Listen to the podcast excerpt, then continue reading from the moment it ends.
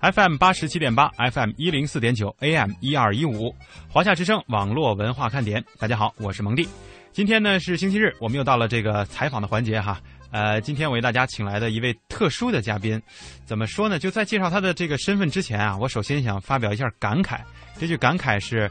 同样是主持人，差距怎么那么大呢？哈，今天我们来到我们的这个直播间，跟大家做交流的这位是呃乐视体育的足球解说员，糖蒜广播的主持人，双重身份，我感觉应该比我牛一点。刘腾，来跟大家打个招呼吧。呃，听众朋友大家好，我是乐视体育以及糖蒜广播的主持人刘腾。你看这个出场的感觉就有那种江湖大佬的气啊。没有，其实只是比你高一点，比你胖一点。对，从体型上来说哈，嗯，呃，刚才我发了一句感慨，我说同样是主持人，差距是蛮大的，确实。呃，按理说啊，我和刘腾这个关系呢，就是，嗯，应该算是私人的交情，不是在工作上的这个交情。嗯，所以也巧了，一个都是做媒体，另外一个最大的差别就是一个是传统媒体，一个是新媒体。没错，这可能也是我们现在大家比较关注的两个问题。所以我们先往这个远的上说，先从工作内容上来说。所有听我们节目的朋友，那都知道这个蒙蒂是做网络节目为主啊，情感节目为辅哈。情感节目是吗？对，也做过一些的情 情感节目哈。但是刘腾呢，这个应该说你现在的主业是足球解说，嗯，对，啊哈，呃，什么因素促使你走到足球解说这条路的呢？呃，爱足球，所以才会走这条路，然后又学了这个专业，把两个东西结合在一起。嗯哼，但是就我对你的这个了解，因为我们最擅长于让大家讲故事嘛，对吧？就是之前的这个纠结哈，就是从毕业以后到现在做着，因为咱们是同届的学生，嗯，所以工作到现在呢。也有个两到三年的时间了，嗯，呃，现在就是这中间这一段时间等于是空的，没有在做你最喜欢的东西，对。然后对我们对你的这个了解呢，就是特别喜欢或者说特别想做足球解说员，现在做上了。嗯，中间的这段纠结，给我们来讲个小故事吧。小故事，嗯，小故事就是大概蛰伏了有一年的时间吧，就是刚毕业那一年没有什么工作，然后后来呢做的工作也不是本行的工作。做的是跟足球有关，但是跟解说没有什么关系，是足球彩票类的，呃，微博编辑。但是后来又转转岗成这个产品经理，去做跟足球彩票有关的产品。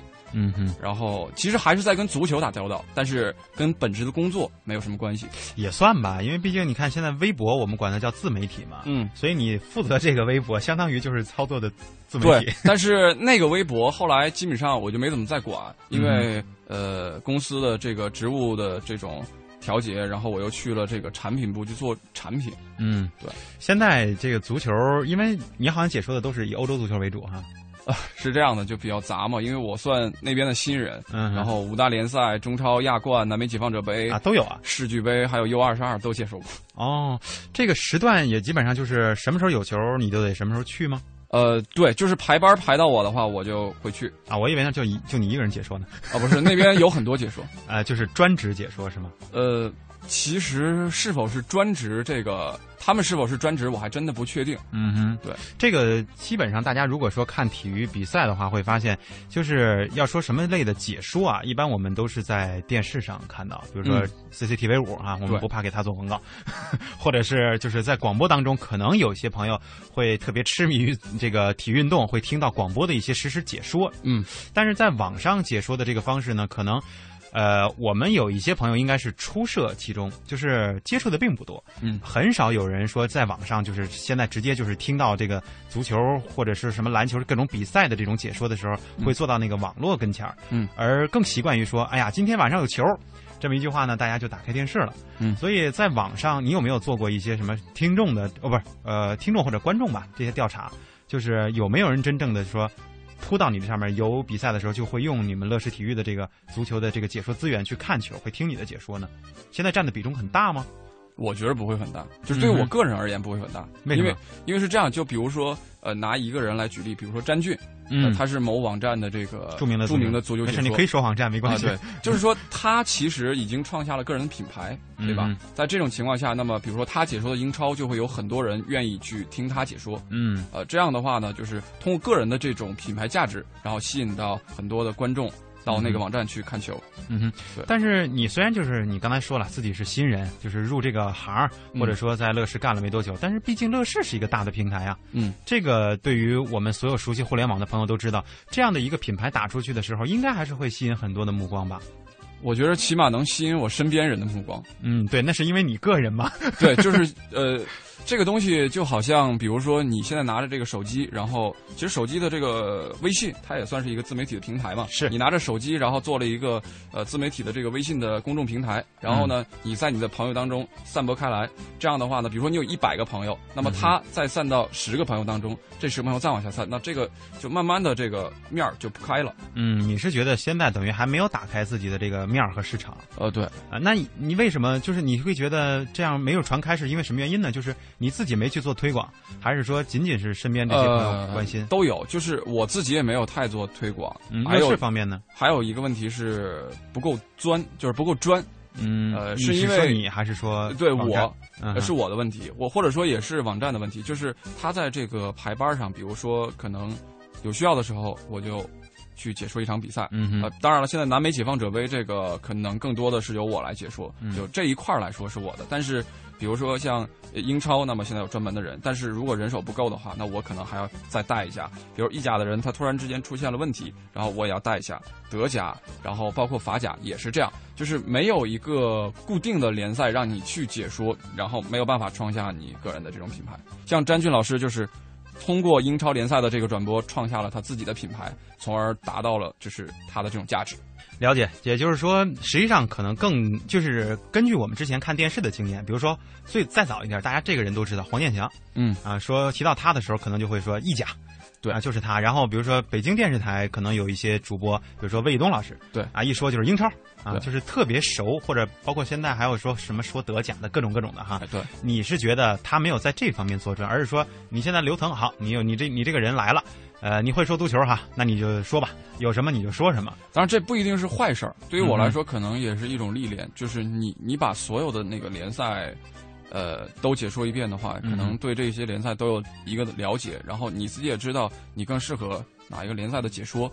包括对于他们这种比赛的阅读啊，就是反正就是你说的越多，对你对于你解说的这个经验。会有所增长。嗯，哎，我特别想替我们的所有听众提一个问题啊，就是关于这个足球解说这个职位，就是你们在解说的时候，我因为我们基本上说看足球嘛，就是看到的是比赛画面，嗯，听到的是你们的声音，嗯，然后那么多球员哈，这个名字呀什么之类的，他的一些过往的历史啊什么的，啊，包括这个可能现在联赛形式，你们是自己手里有稿呢，还是真的你们都懂？呃，有资料，有资料，呃，自己去找。但是那么多的，就是需要你们去准备资料，但是你自己去找。对，那么多东西，你能真的都结合到一起吗？因为有的时候我们会听到，比如说很有名的一些解说员，他们真的会是那种滔滔不绝，就是哎，这球传到这个球员脚下了，他就对这个球员可能近期的一系列表现就是进行一个分析。嗯，但是这个工作都是肯定是要你刚才说是你自己做。你要准备多长时间呢？嗯，不一定，这个要根据比如说球队的情况啊，比如说像南美解放者杯这种，因为它确实相对于五大联赛和中超来讲，它在中国的这种受众面比较窄，嗯，所以呢，那个相对来说，在国内能够找到这种资料的可能性比较比较小，就可能包括国外的网站，就是像有一些球队的这种官网，你登录上去，你会发现它的官网并不正规。就你没有办法通过那个官网来查到一些很详尽的信息，包括你对于这个球队的历史啊什么的就没有那么多了解。但是五大联赛这种就完全不一样，就是你可以通过呃网上的这种信息找到大量的资料，包括它的一些历史的这种资料。那那我特别好奇，就是同样都是做主持人哈，遇到这样的情况，比如说特别偏的那种球队的这种比赛，你找不着什么资料，呃，就跟我们做节目似的，突然比如说有什么东西没得说了。啊，这个做广播嘛，就同样基本上你可以也算是广播的这种类型啊，因为毕竟不出你的图像嘛。对，基本不出图像。对，呃，我们有很好的解决办法，这个大家可能也都比较熟悉，就是放歌，对吧？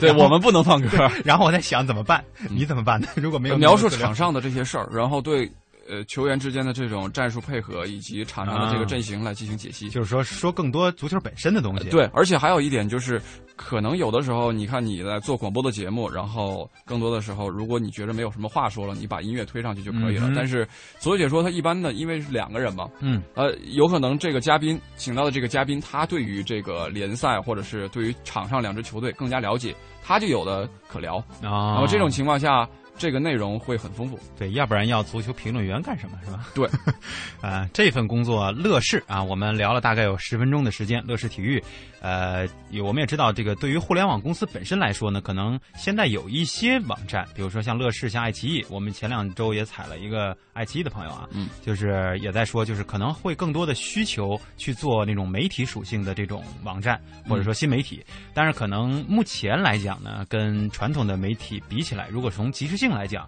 相对的可能会差一些，呃。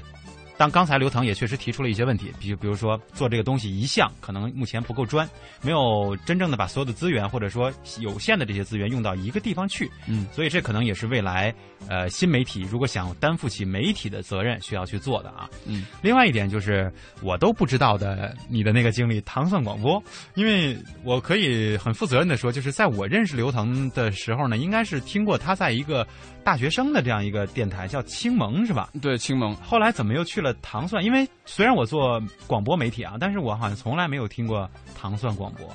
先给我们介绍一下这个广播，再介绍一下你的吧。这个广播已经办了十年了，嗯然后他们就是一群对广播有热爱的一群年轻人，嗯然后呃，低梦和老陈两个人，然后自己掏腰包来把这个广播创办起来，而且这个广播呃，在去年之前吧。在去年年底之前，或者说在今年年初之前，都是非盈利的一个广播，就是大家凭着自己的爱好，然后凭着自己的这种兴趣，呃，把这个广播逐渐做大，然后收听人数就是在线积累下来的，就是呃，比如说同一个节目，嗯，这么一个积累下来的最多的一次是一百万，一百万啊，对，在网上的这种，就是它的传播形式就是只在网络上。对，就是在网络上。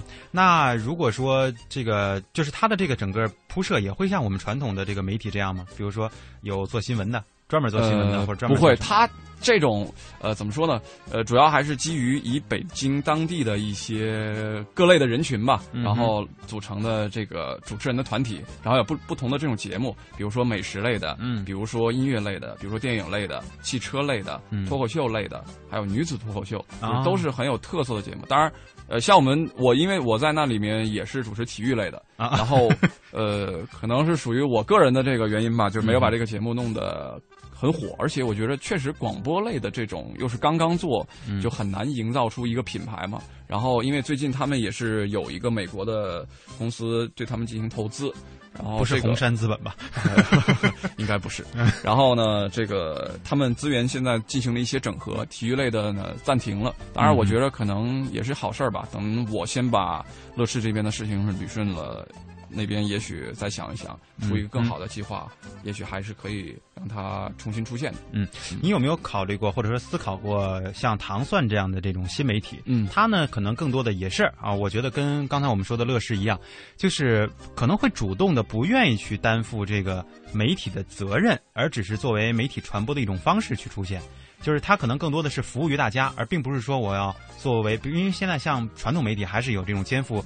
呃，大家的这种舆论导向的这样的一个作用嘛，嗯，所以这样的新媒体或者是网络媒体呢，可能更多的就是娱乐大众，嗯，在这个过程当中，你有没有想过，就是整个它这套东西做出来，除了让大家觉得好玩以外，或者说这个轻松以外，还有什么其他的意义吗？或者说它对于新媒体的发展来说，还有什么其他的意义吗？不，关键是问题在于，如果说要是这些新媒体们，他们也肩负着这样的事情，嗯，就像你说的传统媒体的这种舆论导向的作用，嗯哼，那么。要你们干嘛呢？这这话是两说的啊，就是我主要想问一问，就是他除了说娱乐大众，因为你说的做了十年，嗯，而最近可能才开始有盈利的这个目的，对。那除，因为我们知道很多东西除了公益项目之外，嗯，好像也没有太多的这个事情是不需要钱去运作的。至少比如说录音啊这些设备也需要一些钱去运作。如果这些事情他们之前可能，比如说个人的这种自掏腰包的行为，嗯，比如说通过众筹的方式。嗯，对，等等，这样然后达到一个目的。更多的情况还是就是，比如说，呃，像老陈啊，像其中呃，帆儿哥这种，他们自己掏钱，然后购买设备，包括租金。当然，他们还有一些自己的能够创收，就是极小创收的这样的方式。比如说，他们做设计，揽一些设计的活儿啊哈，对。然后包括设计一些跟糖蒜广播有关的产品，然后把这个产品卖给粉丝。嗯，对，这都是一些小小的盈利的方式，以维持整个广播的这个收入。而且我们在那边做，就是没有任何的收入。就只是大家在一起觉得很开心，穷开心，对，就是穷开心。对，这个歌有一首歌就是这个名儿哈。对，呃，就是很多东西啊，我一直是觉得，就是如果时间长了以后，它一直是比如说一个状态很稳定，就是像你说的前前七年八年哈，可能都是那种非盈利的目的去做，就是大家去图开心。现在有了资本的注入以后，你也说了，现在像体育这样的节目没有了，它可能会做出一定的整合。嗯，但是我不知道你了不了解，就是它整合之后会不会？会让我们听起来就是更有那种功利性的那种感觉，而不仅仅是说图开心了。因为有资本的注入，可能就会有广告的注注入。这是大家现在可能听很多媒体啊，就是我们前一阵子也是做了一个深圳的见面会嘛，就很多朋友也都知道，还跟他在跟我们聊，跟我们反馈说，哎，你们特别好。我说怎么好？因为你们中间没有什么广告。我说这是好事儿吗？对于媒体的运营本身来说，可能并不是件什么好事儿啊。嗯。呃，但是对大大家的听感来说是件好事儿。但是新媒体如果说不以这种方式去创收的话，只是原始的一个资本注入，是不是就很难再得以生存呢？还就又回到了那个所谓没有人去盈利的这个目的呢？呃，或者这样说吧，我对他们的了解就是，他们一定是基于原本的一些内容，在原则上不变的情况下。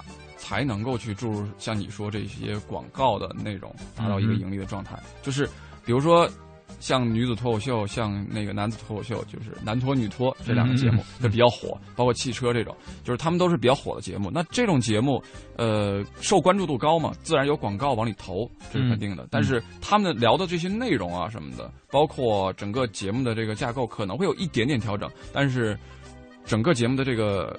初衷或者说它的这个架构大的这种架构还是不会发生变化的。嗯，哎，我不知道你对于现在的这个媒体有没有就是更多的关注？因为现在我知道你特别忙哈，基本上每天就是时间也是颠倒的，来来来回来可能两头跑。对，呃，前一阵子我跟可能很多朋友去分享过一个观点，就是我比较喜欢，虽然他已经就是做了很多年啊，就是美国的那个艾伦秀啊，呃，就是奥斯卡我们也知道有一张特别。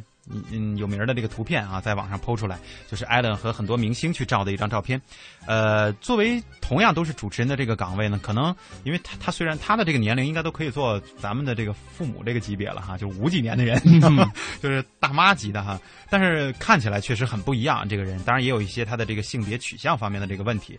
呃，但是这个人呢，我觉得他做的这个媒体就是一直以来从零几年吧，零三年都不到吧，开始在做，一直到现在。其实变的东西并不多，嗯也是从一个传统媒体跟这个这种电视台，美国的这些电视台制作播出的合作，嗯一直到现在，可能越来越多的是在网络上进行传播。嗯大家当然电视上也能够收到。同时呢，他会做很多的，比如说 Allen Shop，也就是他的商店，然后做一些福利。最牛的一点，我可能觉得就是福利。当然，我们网络文化看点也现在在做一些福利，大家应该能感受得到。这回去深圳的时候，就是这个情况，跟你来介绍一下。就很多朋友还是很积极的，为什么呢？因为有礼品，就是我们找了像天际网啊、啊美团啊，可能之前我们还送过网易的这些礼品。之后呢，我们可能还有一些游戏公司的小玩偶啊，包括这个。呃，联想很有可能也给我们提供一些奖品，包括迅雷的这个账号什么的。嗯，呃，对大家来说，其实这是最大的吸引力，嗯就是你节目做的好听是一方面。我看艾伦的那个节目，我也感受到了，就是他的这个节目当中啊，有很多的环节，比如说逗着你，比如说今天啊，我才我参与这个互动的人，我就选定了读出名字，就是来刘腾来跟我做一个互动。然后你来了之后呢，呃，仅仅就是跟你进行互动之后，把这个奖品送给你，你会觉得其实这个节目也就啊有一点点吸引力。可能我们中国大部分都在这么做。当然，人家做的很火了之后，现在的情况是什么？就是我逗完你哈，跟你玩完了之后，我会告诉所有的朋友，你们都有奖，而且奖品都很大。所以这可能是我觉得还真的是新媒体发展当中必不可少的一幕，就是一定要把这个东西散出去，可能才有。嗯。我觉得你可能只是提到了一个点，就是怎么去吸引一个观众或听众，就是这个受众群体。但是，我觉得可能内容上，呃，对于他们来说也是很重要的。是，呃，就像唐宋广播这样，它就是呃，把内容做的逗大家开心，逗大家逗逗大家一乐，然后呢，大家就会很喜欢他们。这样呢，就是广播你也知道，主持人呢可能就是一个整个这个节目它的一个品牌。那么，像女子脱口秀和男子脱口秀，他们为什么能够成功？就是因为其中有一些主持人，他们的这种，呃，通过他们聊天的内容，然后吸引到广大听众，让他们喜欢，然后从而呢，让这个整个的这个收听率越来越高。就比如说，我今天告诉你，我听了一个糖蒜广播特别好，然后你也来听吧，然后我就拉着你来听，那么你也听了，你可能告诉了别人，就这样慢慢的就不开了。嗯，但是在这个时代中再去做媒体的这个传播。会不会觉得实际上还是有一些落后？因为很多人都在说嘛，说纸媒已死哈。当然，这个我们这个观点不代表我们节目哈，就是大家在传都是这么觉得。然后说下一步就是你们广播，然后再是电视，然后基本上我们就进入全民互联网时代了。嗯。但是现在他在互联网上在做了一个传统的广播形式，而且我也很好奇，就是很多大家不论是用安卓还是用这个苹果啊这个客户端，会发现就是越来越多的这种 FM。这样的一个 apps 出现，嗯，什么喜马拉雅呀，什么这什么，反正好多吧。就是我们节目当中也推荐过很多蜻蜓啊、咕咕啊之类的。可能一开始都是仅仅就是一个传播的功能，嗯啊，对，还要做一个小广告，就是我们节目的这个 apps 也马上会上线哈，但是在安卓客户端，嗯，呃，都是就是越来越多的在行使着所谓媒体的责任。它不仅仅是说我作为一个传播的工具或者让你们去收听的工具，也开始自己在做东西了。呃，你有没有想过，就是现在你还在这样的一个。东西，因为你你真是两个极端，你又在网站、视频网站对在做解说，你你不可能说这整场就不让你出镜，你一开始一结尾都会让你出镜嘛？呃，大多数情况是这样的。对呀，然后你又在做这个糖蒜广播，嗯，就是这是两极，呃，你怎么考虑今后的这个抉择呢？你会怎么选呢？啊，没有什么抉择啊，嗯啊，没有什么抉择啊，就是。因为呃，糖蒜广播大家都是在一起玩嘛，为了把这个东西做好，然后乐视呢，它也是一份工作，它也是我热爱的一份工作，嗯，就是时间上如果不冲突的话。它是不不受影响的，嗯，但是从它这个属性上来讲呢，就是发展上的上来讲，你都也你都无所谓吗？啊，我无所谓啊。如果说糖蒜，当然是假如哈，就是糖蒜有一天，呃，作为广播这样的一个形式，可能不再受追捧的时候，你就会离它而去吗？呃，我觉得首先我我我不确定这样的情况，再一个，我觉得如果真的有这样的情况的话，我不。首先，我不太会舍弃它，因为我觉得我还是挺喜欢广播的。嗯，就一直以来，我对广播还是很热爱的，因为毕竟一开始走进。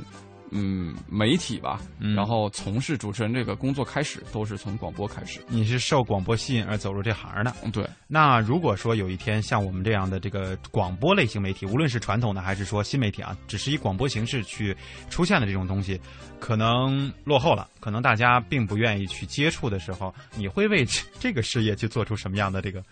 奋斗或者是这斗争呢？呃，就是如果我有这个能力的话，我肯定是想着办法。对，现在把所有条件给你啊，对，那这样的话，我就可以放开 放开手脚去做这件事情。嗯，做什么事儿？就是把一个广播做好，比如说跟着他们一起干，或者是我自己做一个。但是就是我想知道你怎么去吸引这些受众，这才是关键。因为现在可能我们做节目有我们自己的这个方法，就传统媒体当中。嗯，这么说吧，我觉得一个网络的。内容吧，嗯它如果能够铺开，让更多的受众去了解它，可能有多种方式。比如说，你你首先要把自己做好，对吧？打铁还需自身硬嘛。是。再一个呢，就是可能看你的推广，如何去推广。你说，因为你说这个，如果我有各种各样的条件，对吧？呃，我就会。拿一些钱去做，好好做推广，嗯，让更多的人去了解它。对，这个确实是，就是新媒体可能目前啊，我们看出来的比传统媒体要强的地方，嗯，就是因为它的推广渠道或者说它的传播方式会更灵活一些，嗯，包括它哪儿都可以贴广告嘛，对吧？嗯，随便你在手机上就可以找到，这可能是它的优势。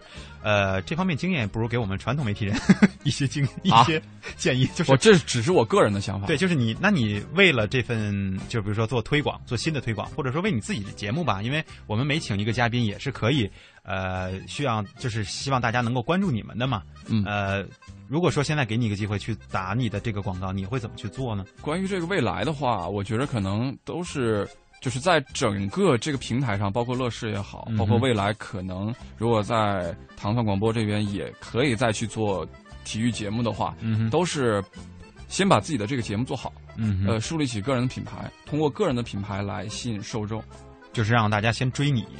然后再追平台是吧？呃，对，嗯哼，我觉得这可能是我们作为媒体人啊和这个所有产业之间的一个差异化。可能说难听点啊，就大家都会有一点小私心。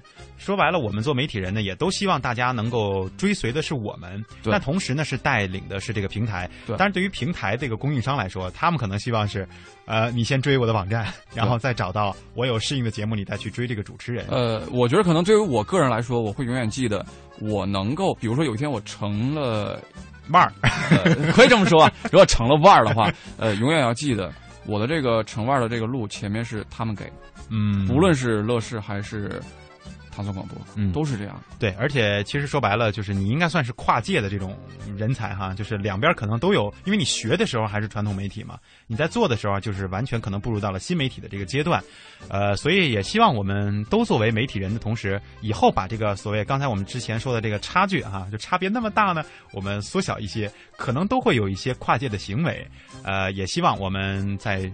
这个所有的工作过程当中啊，都能为中国的这个互联网事业或者说媒体事业吧，做出一份贡献。无论是我们所说的刚才说的媒体的责任，还是说陪大家逗乐啊，希望大家开心的这一面。好，今天也非常感谢刘腾来做客网络文化看点。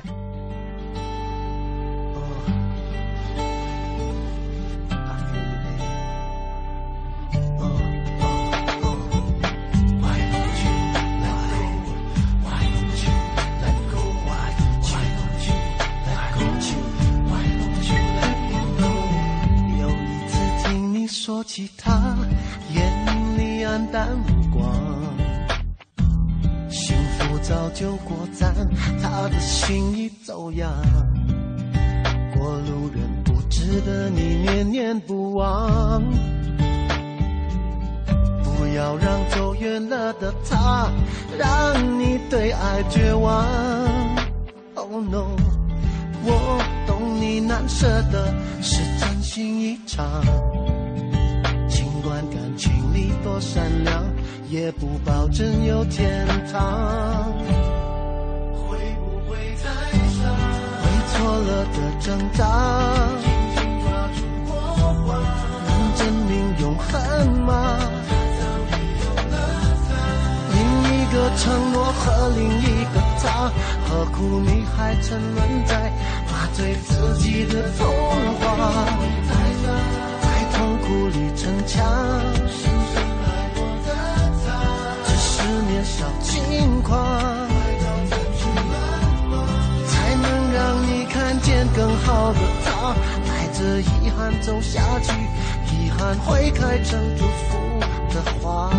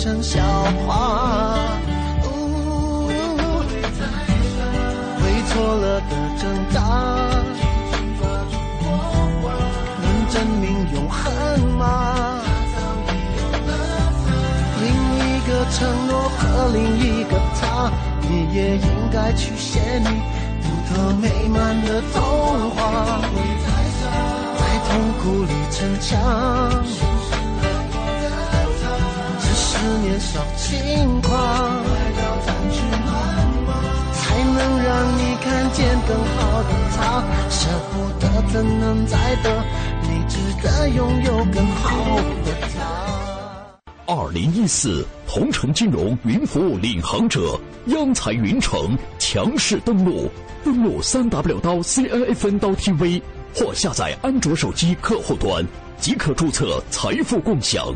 这里有权威专业的投资机构，这里有热门抢手的理财产品，这里应有尽有。入驻央财云城，共创财富未来。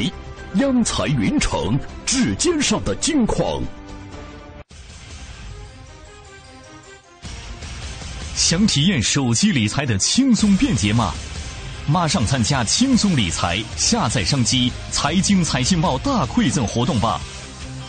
下载安装同城金融客户端央财云城，新注册用户有机会获得丰厚大奖，还不赶快行动！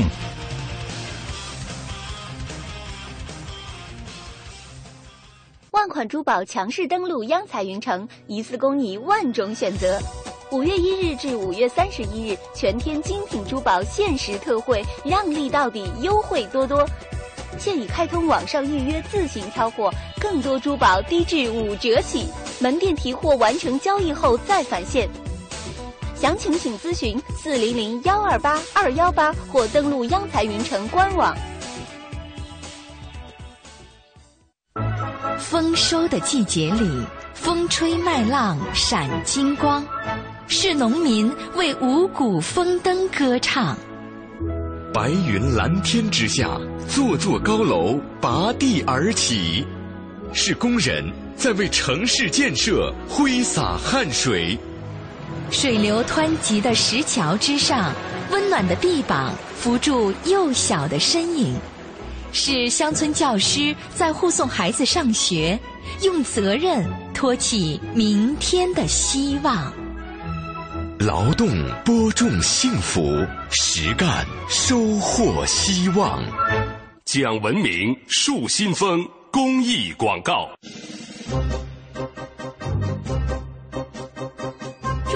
民广播电台香港之声携手香港青年交流促进联会，共同推出“梦想舞台二零一四”，为你的梦想加油助力。即日起至五月十六号，用文字、声音、图片、视频等各种形式分享你的梦想故事，就有机会赢得共十五万港币的圆梦启动金。让我们为你的梦想筑起平台，为你找到逐梦的同行者，为我们的梦想注入生命力。详情请登录央广网。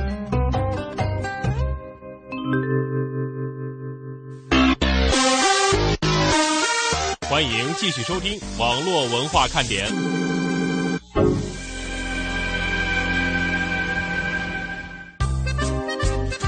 我们接下来就要请上友盟的创始人 CEO CEO 蒋凡。蒋凡，这个我们其实经常以前看到你们的这个数据哈，这个我想正好在今天也跟大家讲一讲，在你们目前观察在移动互联网领域里边，主体的需求是什么？未来的你在这些数据上看到的方向是什么？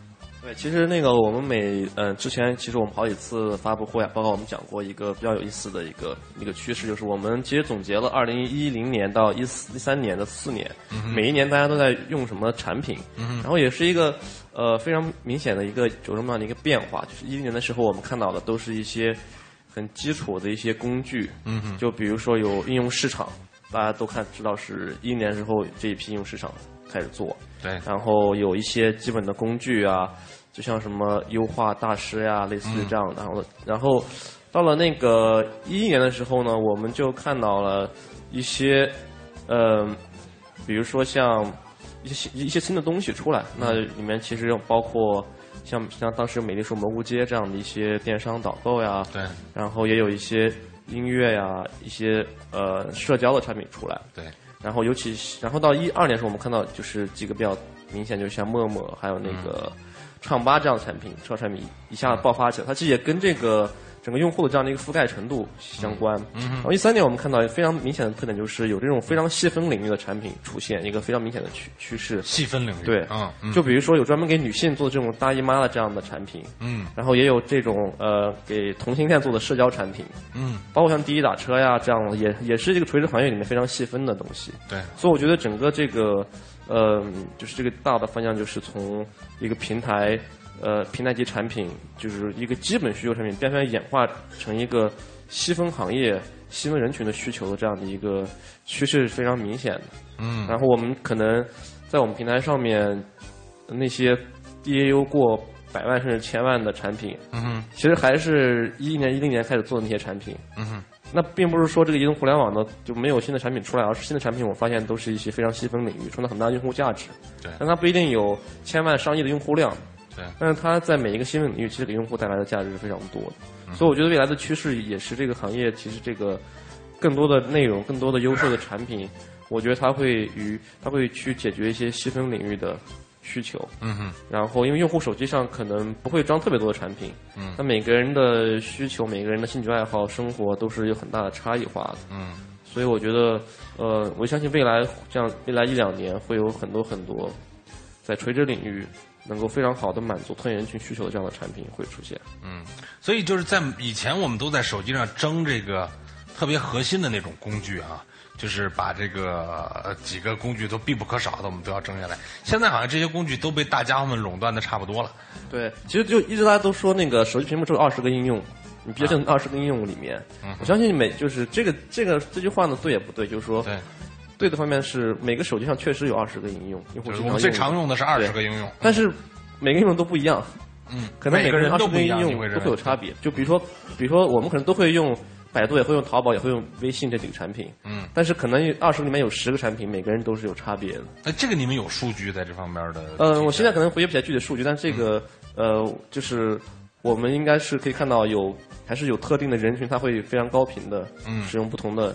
比如说我的话，就可能会像看雪球呀这种可能财经啊相关的东西会比较多一点。但我但这个用这个产品用户量全中国就一百万左右，大概是这样的一个水平。但是可能有很多人用的产品都是不一样。嗯，所以我觉得，嗯，可能那就是会有那十个产品到二十产品是每个人都会需要的一些基本的东西。就是那种可能是上亿用户量。对安全呀一些。搜索呀、购物呀、社交啊、微博、微信这样的基本上，但是还会有每个人都有不同的需求。嗯，对，所以就是不能光盯着那个上亿需求的产品。其实，在目前这个阶段，越来越多的机会在于那个几百万、一千万这样用户量级，但是它又能创造比较直接价值的产品上。对，OK，嗯，那在你们现在的这个呃观察到的这个。呃，在这个用户的这种反馈或者用户的行为上，比如说现在像 O to O 啊，或者是其他那样的东西，是不是已经到了一个引爆点？这是成为一个现在最关键的引爆的这个这个一个节点了吧？其实我觉得，呃，就是引爆一个领域，其实有很多的很多的这个维度，很多的因素。对，就比如先说社交这种产品，其实我们看到，呃，其实米聊跟微信这两个例子，就是一个呃。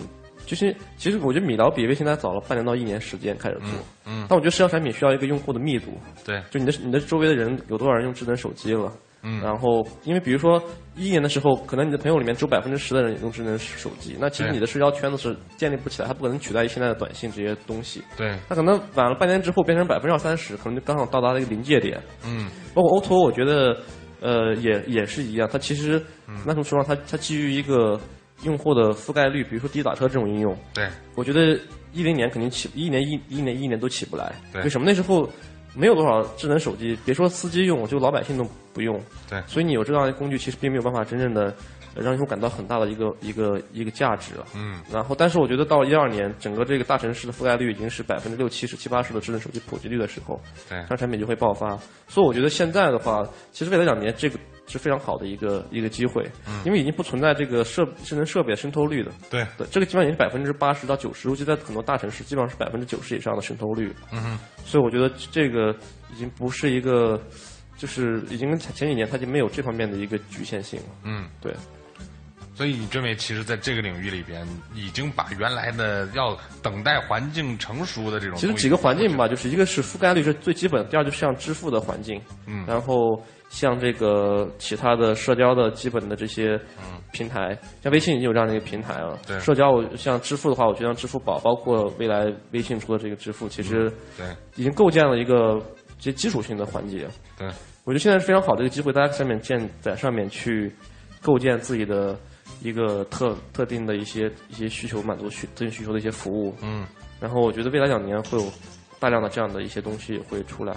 就在一个很垂直领域，你把它做到最大、最好，可能都能创造很大的这种价值。对，我觉得就是说，嗯，至少我觉得它会对消费影响非常大。嗯，就是跟 PC 上比起来，其实手机的在特定领域的一些产品会对用户的消费影响会非常大，可能是 PC 的十五到十倍。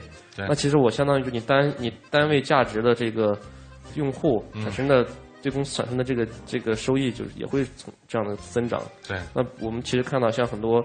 像做校园领域的产品。嗯，就在 PC 时代，没有一个校园领域的产品真正做的很大，除了人人网，最后，对，但是它也转型成一个通用社交网络才来去做，才做大上上市的。对。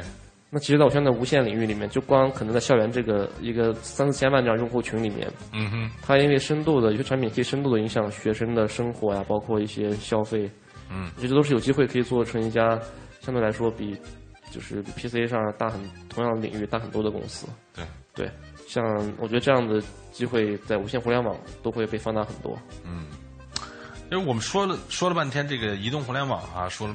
包括这种智能终端和移动互联网，其实里头我们发现移动互联网有一个特别重要的特性，跟原来在 PC 端，就它的这种推送的这个机制，我觉得是一个很了不起的一件事儿。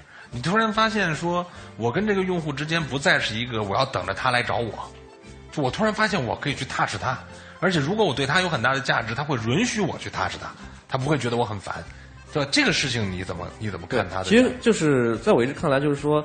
呃，手机跟 PC 最大的一个区别就是 PC 是有上线时间的这样的一个概念，有一个上线时间，特定时间上线。对，它是上线，像 QQ 在手机上是上上线跟离线下，但其实，在手机上它是没有上线下线这个区别的，永远在线。对，所以就是说，在这种信息的交互方式上，可能 PC 上主要是这种这种 pull 的方式，对，拉回的这种。那手机上其实它就是 push 跟 pull 其实都是同样重要的。就是我认为这种。呃，在 PC 时代，大家说云计算几个能力，一个是存储，一个是计算嘛，就是大家都在围绕这两方面做。亚马逊的那些 AWS 呀，之类都是 VR 的。我是先解决存储问题，计算能力的问题。对。那我觉得手机上更大的通信能力的问题，就是说，通信其实对于所有的 APP 也好，它它是一个跟，它是一个很类似于计算资源的这样的一个，或者存储资源的这样的一个一一一个产品。通讯是类似于像计啊，通讯其实就是计算。对吧？因为理论上你就是比如说你现在去你你要去一个云平台上你要去买服，你要买多少存储空间？嗯，然后你还要去买多少计算的能力，多少 CPU 或者多少内内存？我觉得未来整个这个消息通道本质上，我觉得它会是一个呃一样跟这个存储跟计算一样的第三个非常基础的这样的一个一个组件。嗯，所以整个对。呃，就是因为它也是移动的，这不就是 I O 的的那个感觉？就是对吧？那你说的消息其实是就是说 input output 的这个这个环节，没错。而且计算和存储这是原来的环节，对。你这个但是 I O 成了一个很重要的节点，对。OK，啊，所以就是微信现在的价值可能就在这个 I O 这个。对，微信其实就是说把这个通信的东西它给打通。对。但我觉得所有的 A P P 其实，嗯，它通信不一定说用户到用户的这种通讯，也可以是。从一个比如说你的，你发出去的一个通知呀，嗯包括这样广播形态，它并不是只是一个 P to P 的这样的一个一个方式。对，嗯，所以这个层面我觉得还是会后面有一些新的机会出现啊，在这个通讯这个层面值得去。那那那还有一个咱们大家其实也很关心，就是因为刚才咱们谈到这个推送其实就是一种通信嘛，就是我跟用户之间把这个打通。你就能调动很多东西。还有一种就是咱们讲的现在这种社交，像社交这事儿，可能大家说的时间有点长了，好像现在听起来也觉得不一定有什么太多的机会。但是很多的这种新的创新的这个企业里面，呃，这个应用里面也会讲，我里面是不是要有社交关系？我这关系怎么导进来？我这关系未来能起什么作用？就我觉得你你怎么看这个事情？就是对社交这个元素，在未来的创新里，我们应该怎么定义它？就是就是我一直认为社交是一个基本的一个 A P P 的一个要素。所有的软件里面，它自己做社交平台是现在是很难的。你要做不要做社交平台，对。但是你的你的社交属性，所有应用里面都要存在的。嗯。就是你的你要有分享，然后你要有那个 A P P 内的一些一些沟通，不管是利用于第三方平台还是。呃，包括像比如滴滴打车这种，它可能需要的是跟司机的这种沟通。那可能像美丽说蘑菇街，它需要很很好的去借助住第三方的一个社交平台。对。所以我觉得它是，就是我之前判断就是可能百分之，嗯，当时可能只有百分之二三十的应用，我们做统计是有社交的这种组组件的。那我认为这个比例肯定未来未来会是百分之九十甚至更高。现在看来，其实已经百分之七八十的应用里面，它都已经有这个。它多少会融入到这些呃微信也好、微博也好的社交的这样的一个因素在元素在在里面，而且我们看到过去一年真正爆发起来的应用，用户长得很快的，我觉得没有一个不利用很好的学利用这个社交的这样的一个一个一个传播特性。但不是说你为了去传播，你去比如说你去硬硬生生的去做一些东西，而是它本身产品设计就会非常好的去考虑到社交网络的融合。比如说像之前像不管是就是今年火起来的那些应用，摩曼相机也好啊，包括猜图也好，嗯，其实它都是它并不是为了去分享而分享，但它它其实抓住了它的产品设计其实是非常非常好的，嗯，跟这个社交的这种元素的一个融融入，嗯，我觉得这个。嗯，未来的可能所有的应用，我觉得做这样 A P P 的开发，你做工具也好，还是做社区也好，我觉得你都必须得去慎重的、好好的去考虑怎么去融入现有的这样的社交网络的这样的一个嗯一个平台。对，所以你说的就社交其实不是一个，不光是个组件了，我觉得应该是一种。精神或者是一种一种基因在你的产品。对，我觉得基础设施吧，其实对基础设施，基础设施。对，所以就是说，你不要自己在里边想着我在一个社交平台，但是应该是能够有一个用户分乐于分享的这样的一种机制。我觉得需要跟产品的设计很好的融合起来。很好融合，对对。所以我看你们看在那个微信那个打飞机那个游戏就是特别典型，就那么简单的一个东西，那么多人在玩，就是因为完了以后在你的朋友圈里会出现这个结果。这这这简直就是特别简单的一个设计，但是激发了上亿用户在玩。对，其实就分享这东西，它本身是一个人的基本需求嘛。对，在很多场景会产生你分享的这样的欲望。对，可能微信的那个打飞机是一个场景，那可能你在，比如说你买一件东西，嗯，或者说你可能在。比如说你在外面消吃吃一顿饭，都会产生这样的场景，都产生一个社交分享的这样的一个一个一个需求跟动力。对，所以但你不可能都去自己建立这个，所以但你需要产品设计之后去去设计好，在什么样的场合去引导用户去做这样的社交行为分享啊也好。对，这个是需要其实花很多功夫去琢磨的一件事情。对，OK，那我们说完这两个哈，我们其实再返回来谈谈数据。呃，刚才其实前面小川什么也讲了很多哈，就是关于对于数据这件事儿，未来是所谓更智慧的判断，要来去怎么怎么样。那其实，在这个手机里，我觉得也一样。但是我们这数据，我觉得泛泛的谈没意思了。我更核心想谈到，呃，一些跟业务相关，比如说像广告，就是我们原来我觉得在手机广告这件事儿上，就是在这个移动互联网的手机里面的一个应用的广告。曾经大家认为是一个特别好的机会，当时有非常非常多的手机的广告的公司，后来发现做了一年多就是见不到效果。那但现在好像是我觉得又有一些新的变化出现了，你们应该对这方面有比较多的这种发言权。对，其实我觉得，呃，就数据的价值，可能从广义上来说，我觉得。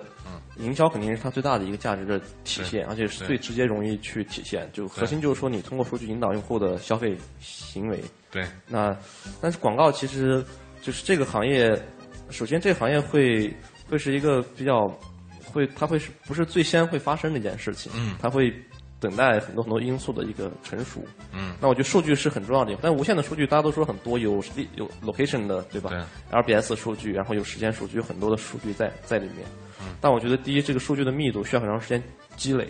嗯。第二，其实这个数据它会，它分散在很多的不同的这个，它中国并没有，包括全世界范围内，并没有一家一个一个中心的数据机构可以把所有数据汇总到一起。就通不到一起。关键的问题是，这这片片段段连不到。而且无呃无线上的话，其实它的数据其实更加难去做这个互通，因为它在封装的 APP 里。对，因为不像浏览器里面，大家可以重复可以一些方式。无线上当然。呃，大家都可以用设备号，但是其实数据还是割裂的。嗯。第二就是说，这个数据使用的场景，它不是有数据你就可以去马上去变现，那其实你还需要有，嗯，就是你需要一些场景，嗯，你需要足够的呃商家或者背后的内容去给，你就推荐的内容。